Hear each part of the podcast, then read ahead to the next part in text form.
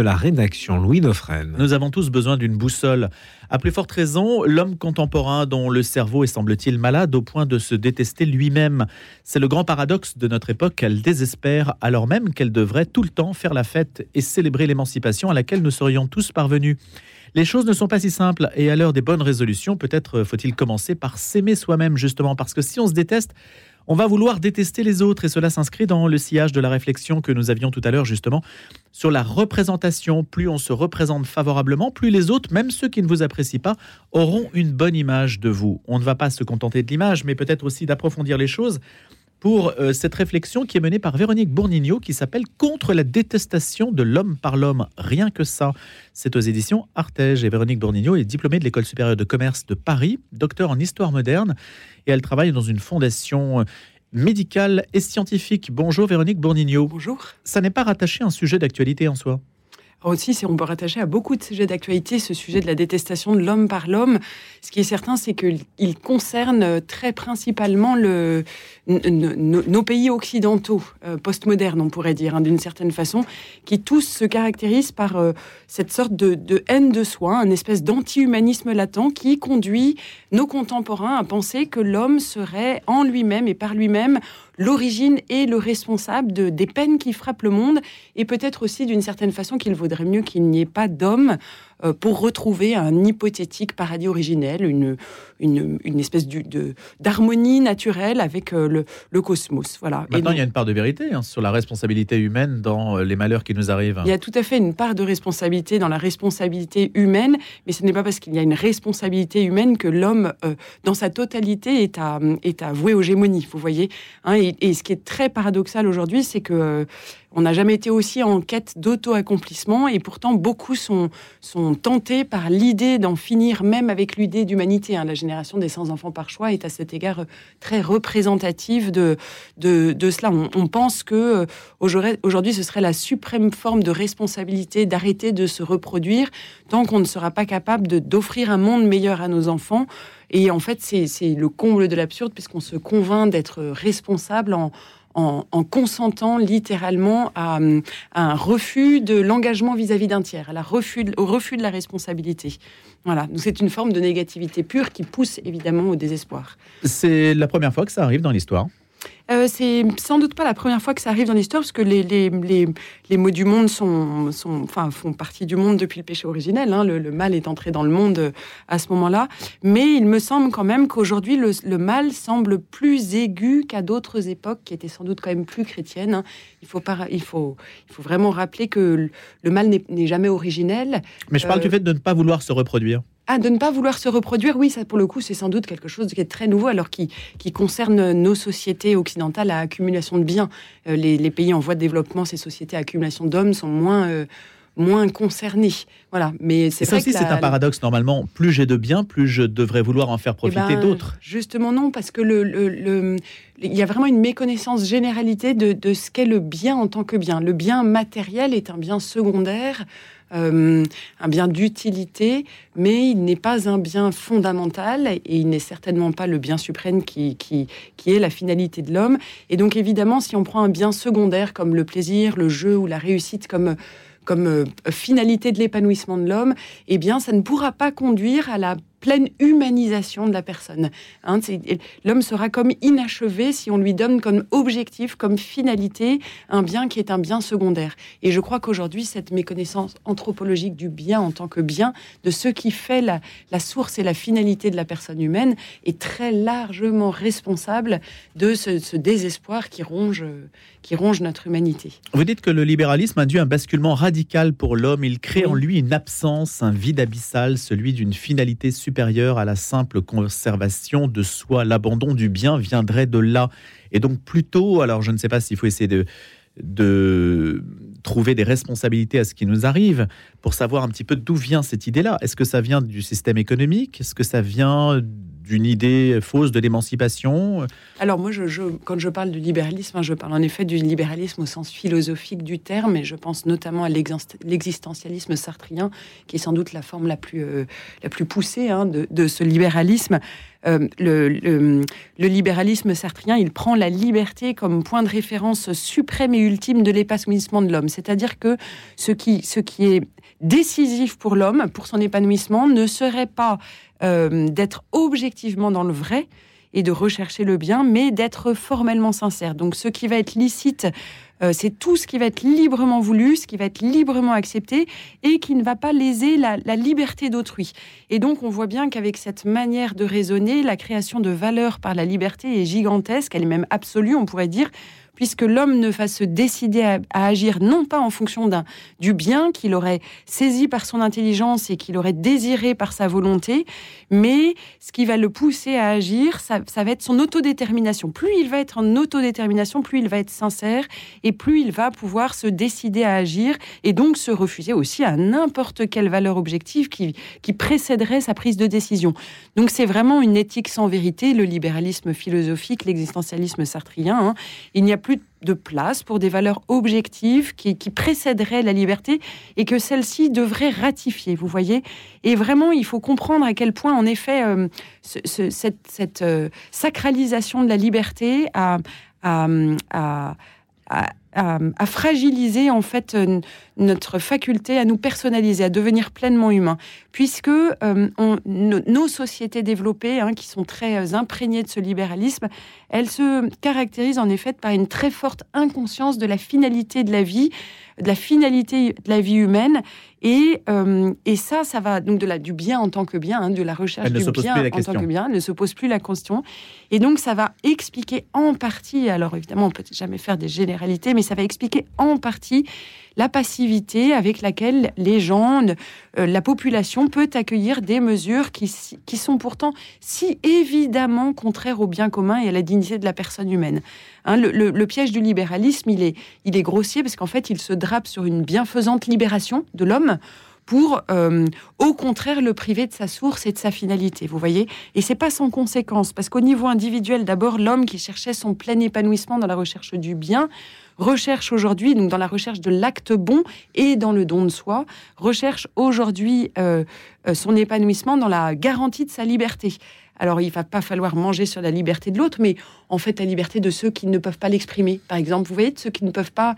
Donc, je pense évidemment au fœtus, à l'embryon, qui n'ont pas encore la faculté d'exprimer leur liberté, mais je pense aussi aux petits-enfants, aux enfants malades, aux personnes handicapées, aux vieillards, aux agonisants, en fait, là, aux pauvres, aux pauvres, hein, aux gens qui n'ont pas accès à, l'expression de la liberté. cet intérêt-là, ben, plus personne ne va, ne va s'en soucier, vous voyez. Et donc, ça nous conduit au niveau politique, hein, qui, cette forme de libéralisme euh, conduit vraiment à une déresponsabilisation du politique à, l'égard de la recherche du bien commun. Hein. L'objet du politique ne va plus être la recherche du bien de tous, mais la conservation des intérêts de chacun et surtout euh, des intérêts de ceux qui ont le pouvoir, vous voyez, de les, de les défendre, de les exprimer et de les protéger. Et à côté de ça, évidemment, comme euh, chacun veut s'autodéterminer au maximum, cela fragmente d'autant plus une société qui n'est plus unie autour de valeurs communes et qui ne peut donc plus faire bloc non plus contre un pouvoir qui serait abusif. Oui, exactement. Donc il va y avoir une question de... je pense que la justice distributive va être très profondément fragilisée. C'est l'objet de mon livre. Hein. il y a trois idéologies qui sont particulièrement représentatives de, cette situation. Moi, j'en parle dans le livre. Hein. il y a l'antispécisme, le genre et le transhumanisme qui vont particulièrement illustrer cette dénaturation de, de la liberté, cette méconnaissance anthropologique hein, du bien en tant que bien de la personne humaine, et qui, à mon avis, euh, dans la mesure où aujourd'hui ces trois idéologies euh, euh, d'une certaine façon, se, rejoignent, alors qu'elles ont des racines philosophiques très différentes, elles se rejoignent aujourd'hui dans un objectif, objectif, je ne sais pas, en tout cas dans une conséquence commune de dénaturation de la personne humaine. Et les trois idéologies qui sont aujourd'hui rentrées dans une phase culturelle, hein, on n'est plus dans la phase philosophique, on n'est plus dans la phase politique. Pour les trois, on est vraiment dans, l'imprégnation de la société, vous voyez. Et ces trois idéologies, à mon avis, participent beaucoup à, fragiliser. Euh, euh, euh, et à participer à, fragiliser la, société et à participer à cette haine de soi, à cette forme d'anti-humanisme latent. Donc au départ, cet anti-humanisme qui vient, vous l'avez rappelé, de Jean-Paul Sartre, mm. de, cette idée qui maintenant n'est plus tout à fait nouvelle, mais Mm. qui a fait son chemin Mm. et qui n'a pas trouvé finalement d'opposition sur sa route. Oui. Alors, elle- moi, je crois, mais alors c'est un avis très personnel. hein, euh, Véronique Bonino, euh, je, Bonino, pardon. euh, je crois que elle n'a pas trouvé d'opposition sur sa route parce que ces trois idéologies ont, ont- enfin en tout cas ce- cet anti-humanisme latent, plus exactement, a comme, a comme caractéristique de, de nier l'argument de la nature, de nier la loi naturelle, hein, de se refuser à cette loi qui nous imprégnait, euh, qui, qui, qui faisait qu'on avait, qui reconnaissait qu'on avait cette tension en nous de, de chercher le bien et de vouloir s'y porter librement. Et, euh, euh, cet anti-humanisme latent de nos sociétés, euh, de nos vieilles sociétés développées, considère que le, le plein épanouissement de la personne se fera de façon un peu instinctive. hein. Il faut être mu par ses désirs, par une sorte de fluidité, vous voyez, de nos passions, pour pouvoir s'accomplir. Et, donc, en fait, le- si le bien en tant que bien est méconnu, alors euh, euh, est méconnu et même nié ou, ignoré, eh bien, la prégnance du mal va être beaucoup plus grande. Donc, la, réponse de la foi, hein, la réponse du surnaturel, la réponse euh, verticale, j'allais dire, hein, vous voyez, qui permet de mettre une transcendance, qui, qui, va, qui va mettre en valeur cette, ce mystère de l'homme qu'est la vie intérieure, par exemple. Et ben en fait, toute cette possibilité des réponses-là, aujourd'hui, n'est même plus considérée. Voilà, on- on- Et pourtant, on vous Voilà. dira qu'il y a un retour des spiritualités, il y a un retour Oui. euh, peut-être un peu anarchique qui se fait hors cadre, en tout cas hors cadre institutionnel. Oui, il y a un retour, euh, il y a un retour, mais ce retour euh, euh, est centré sur l'auto-accomplissement. Donc, il est centré sur la recherche de l'accomplissement de la personne comme centré sur elle-même, alors qu'évidemment, c'est c'est le, c'est le, c'est le plein épanouissement de la personne euh, à l'image de la Trinité, hein, l'image trinitaire, c'est-à-dire euh, euh, euh, tourner dans le don en vue d'une fécondation, en vue de l'émergence du tiers, vous voyez, hein, qui va être source du plein épanouissement de la personne humaine. Voilà. D'où vient le fait que ce bien, cette recherche du bien, ait été déserté, abandonné Euh, D'où est-ce qu'elle vient? Alors bon, la réponse est la. la- la- Vous la considérez comme étant une évidence de l'histoire, mais Alors je, je non, je la. c'est peut-être moins clair que ça. c'est- c'est- c'est beaucoup moins clair que ça. C'est pas tant que je la considère comme une évidence de l'histoire que c'est pas euh, euh, euh, peut-être pas l'objet, le cœur du livre de, de refaire le parcours historique hein, de la méconnaissance du bien. Moi, je crois quand même qu'à la fois il y a eu des courants philosophiques qui se sont mélangés, hein, notamment le le- le- bah, l'existentialisme, j'en ai parlé, le nominalisme aussi avec la divination de la pensée subjective, l'hédonisme aussi qui considère que le la, la- la réalisation de la personne humaine euh, euh, se, se, qualifie- se quantifierait en fonction de l'accès au bonheur. Vous voyez, hein, une sorte de, de- oui, d'accès euh, De guichet exactement. Euh, voilà, tout- toutes ces philosophies qui ont des racines extrêmement variées, extrêmement diverses, aujourd'hui semblent avoir tellement imprégné hein, la, la- la culture qu'elle se renforce dans, dans- elle se renforce hein, dans, dans cette, cette forme de méconnaissance. Il n'y a plus de place aujourd'hui pour pour la, la, la, considération de l'existence du bien en tant que bien et surtout du bien suprême qui est Dieu. Hein. J'aime bien reprendre les mots de Benoît XVI qui dit, euh, le, ils sont peut-être hein, ma citation est imprécise, mais qui dit euh, il faut rappeler avec force que seul le bien est originel et que le mal n'est qu'une absence de bien. Et c'est pour ça que vivre est bon. C'est parce que seul le bien est originel et ce bien est Dieu et en Dieu il n'y a pas l'ombre d'un mal en Dieu. Voilà. Donc le mal l'ombre d'une vicissitude. est l'ombre d'une vicissitude, exactement. Véronique Voilà. Bournino, dites-nous, puisqu'on est entré dans la phase culturelle, vous avez dit Mm. il y a une phase philosophique, une phase politique, une phase culturelle. Aujourd'hui, donc, ça veut dire que la, la société est vraiment imprégnée de ces idées, de cet anti-humanisme latent. Et pourtant, les jeunes générations aujourd'hui, auxquelles peut-être euh, n'ont pas été inculquées grand-chose, ont aussi un appétit, un sens du mensonge aussi, et, et une détestation aussi peut-être du mensonge, une recherche de la vérité aussi, une sorte de fraîcheur qui est aussi une source d'espoir peut-être. Qu'est-ce qu'on peut dire aujourd'hui à ces jeunes générations par rapport à ce que vous dites Vous? Alors d'abord, on peut dire quelque chose de très beau, hein, c'est que en effet, euh, cette quête qui anime tout le monde, d'ailleurs même pas que les jeunes, hein, finalement qui anime tout le monde, parfois elle semble un peu atrophiée, mais en fait elle anime tout le monde, elle est très naturelle parce que c'est bien que, que que le Créateur a inscrit en nous des lois surnaturelles hein, qui résonnent en nous et qui nous font chercher le bien. Contre vents et marées, on a en nous cette quête, cette recherche du bien parce que c'est notre finalité, parce qu'on est fait pour être créé à l'image de Dieu, parce qu'on est fait pour être configuré à lui. Et donc, en fait, notre finalité, elle, elle est beaucoup plus belle et beaucoup plus grande que tout ce que pourront nous promettre ces idéologies euh, centrées sur l'homme, puisque notre, notre, on est fait pour être configuré au Christ. Donc, on est fait pour une perfection divine, vous voyez. Donc, en fait, c'est très naturel pour les jeunes générations. Donc, moi, j'ai envie de leur dire, soyons remplis, remplis d'histoire et écoutons justement hein, cette quête qui résonne en nous. Euh, Mais le lien avec l'institution euh, qui porte cette parole ou qui doit la porter ne se fait pas automatiquement. Alors le lien avec l'Église ne se fait pas automatiquement, mais n'oublions jamais que d'abord la foi est un don gratuit de Dieu, premièrement. Hein, nous l'oublions pas. Donc euh, il faut d'abord un cœur honnête pour recevoir la, grâce de la foi. et, et d'autre part, je pense qu'il faut aussi dire que euh, en fait, la reconnaissance, l'humble acceptation de la nature humaine est une question centrale. Parce qu'en fait, derrière la, détestation de l'homme et derrière ce dégoût qui anime les jeunes générations et qu'on comprend bien, hein, et qui d'ailleurs euh, euh, doit être, enfin, est source, moi en tout cas, de toute ma, compassion et mon désir d'aider, hein, derrière la déconstruction de l'homme, en fait, il y a un questionnement métaphysique très inaugural qui est pourquoi je suis fait? Quel est le but de ma vie? Pourquoi est-ce que je suis sur Terre? Vous voyez? Et euh, Or, aujourd'hui, c'est la question de la réalité d'une nature humaine universelle qui est niée. Donc, on sait si bien que la nature, c'est le nœud de la discorde, c'est elle qui est attaquée frontalement aujourd'hui. Toute la rhétorique de la déconstruction va consister à dire que la nature ne se présente pas clairement et méthodiquement en tant que telle, qu'il n'y a pas de nature humaine stable, que la réalité biologique serait au mieux une erreur, au pire un mal ou un danger, vous voyez, donc euh, qu'elle pourrait en plus être abîmée par des projections idéologiques ou par une, volonté de, domination culturelle. Donc vraiment, il y a une radicalité du discours sur la, nature humaine qui ouvre un champ extrêmement vaste d'entreprises de déconstruction de l'homme, hein, de, de, si tout est construction, alors tout est destructible, vous voyez. Hein, et à partir du moment où il n'y a pas de nature humaine stable, alors on peut faire de l'humanité à peu près ce qu'on veut, vous voyez. Donc le, la, cette réponse, qu'est-ce qui définit alors la nature humaine? La réponse à la haine de soi, en hmm. tout cas, elle va tourner autour de cette acceptation de la nature humaine, de son caractère propre, de son origine et de la finalité. Et notamment, je pense qu'il faut réapprendre aux jeunes générations que dans la nature humaine, il y a bien sûr une vie sensitive qui est mue par nos sens, hein, par euh, nos sens externes, nos sens internes, donc par nos, désirs, nos passions, etc. Et que ces choses-là ne sont pas nécessairement mauvaises, elles sont bonnes même souvent, mais qu'il y a surtout aussi la vie intellective, hein, dont j'ai envie de dire qu'elle est le sanctuaire du Saint-Esprit, qui est faite de l'intelligence qui nous permet de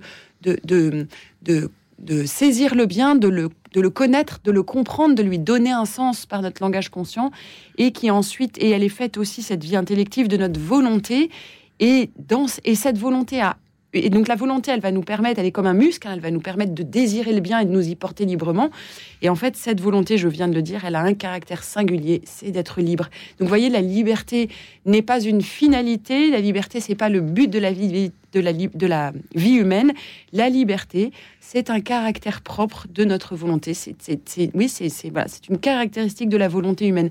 Et ce trésor de la vie intellective qui n'appartient qu'à l'homme, qui le différencie des autres espèces, qui le différencie du reste humain, qui ouvre la possibilité aussi d'une entreprise métaphysique, qui ouvre la possibilité d'une entreprise spirituelle, ça c'est un trésor qui est très méconnu aujourd'hui et qu'il faut apprendre à redécouvrir.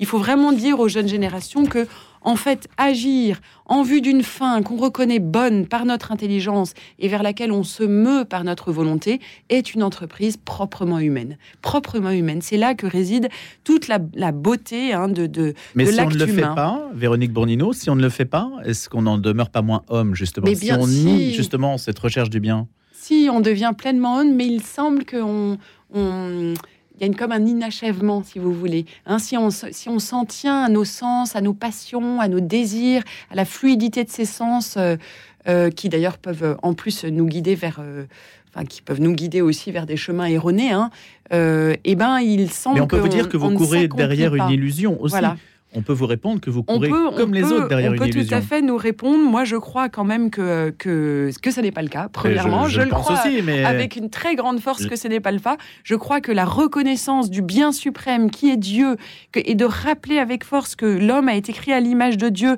et donc, en fait, en l'homme, à l'origine, avant le péché originel, il n'y avait pas l'ombre d'un mal non plus. En fait, il était fait pour... Euh, en fait, la, la survenue du mal dans le monde est née quand même à ce, à ce, défaut. le dogme du péché péché originel, aujourd'hui, il est nié. On a l'impression que les hommes ne, ne veulent pas de la nature humaine, mais ils ne veulent pas de la foi, ils ne veulent pas de la possibilité d'un Dieu créateur infiniment bon. Mais ils ne, et ceux qui ont la foi peut-être ne voudraient pas totalement non plus ce dogme du péché originel et les conséquences pour l'homme. Ça nous dérange quand même. D'ailleurs, c'est objectivement vachement désagréable, hein, toutes les conséquences du péché originel. Mais aujourd'hui, il faut quand même apprendre que, euh, eh ben, en fait, autrefois, la réalisation de l'homme se faisait selon un mode harmonieux. Hein, avant le péché originel. Aujourd'hui, la réalisation de l'homme passe par un mode douloureux parce qu'il y a ce déséquilibre originel et donc euh, bah, la, prégnance, il y a une existence du mal dans le monde et donc nous, la réalisation de, notre humanité, elle se fera aussi par un mode douloureux, par le mode de la croix. Mais il y a la grâce, il y a ce gigantesque trésor de la grâce qui ne, qui ne, ne va pas contre la hmm. nature. Mais Encore faut-il évidemment que ce vocabulaire soit compris aussi, le mot grâce, etc., requiert pas mal d'explications. Il faut reconnaître que la prégnance du mal semble plus aiguë aujourd'hui qu'à d'autres époques plus religieuses. C'est un argument qui peut être contesté, hmm. ne serait-ce qu'au vu des guerres de religion, par exemple, qui servent quand même de référence intellectuelle pour dire qu'on a été trop loin dans certaines époques sur le côté religieux. Oui, c'est vrai. D'ailleurs, les guerres de religion ne sont finalement que la, la, la hum, une autre illustration hein, du fait que l'homme peut se tromper, l'homme peut se tromper, hein. on n'est pas Dieu, on n'est pas, on n'est pas toute perfection, euh, et donc on, peut commettre des erreurs. Encore une fois, la proposition de la foi, je ne dis pas que c'est la seule réponse, la réponse de la foi, je dis que c'est la réponse ultime. Je crois très fermement à l'articulation de la foi et de la raison. Mmh. Et l'argument de la raison, euh, eh ben, il est très important. Je me suis arrêtée sur la proposition de la foi pour deux raisons. D'abord parce que les idéologies de la déconstruction aujourd'hui nous privent de l'argument raisonnable. Euh, en niant l'existence de la nature humaine et en, disant qu'en fait il n'y a que le sujet de la fluidité des passions, on nous prive de l'argument raisonnable. Et d'autre part, euh, euh, je, je, crois quand même que la proposition de la foi est une proposition universelle. Bien sûr, la réponse sera individuelle puisqu'on est libre, on est infiniment libre, mais la proposition est universelle. Merci beaucoup, Véronique Bourgnigno. Merci de nous avoir fait partager ces réflexions autour de cet essai qui s'appelle Contre la détestation de l'homme par l'homme, plaidoyer pour la personne humaine aux éditions Artege. Et je rappelle que vous êtes docteur en histoire moderne, que vous travaillez aujourd'hui dans une fondation médicale et scientifique. Et je vous dis à bientôt.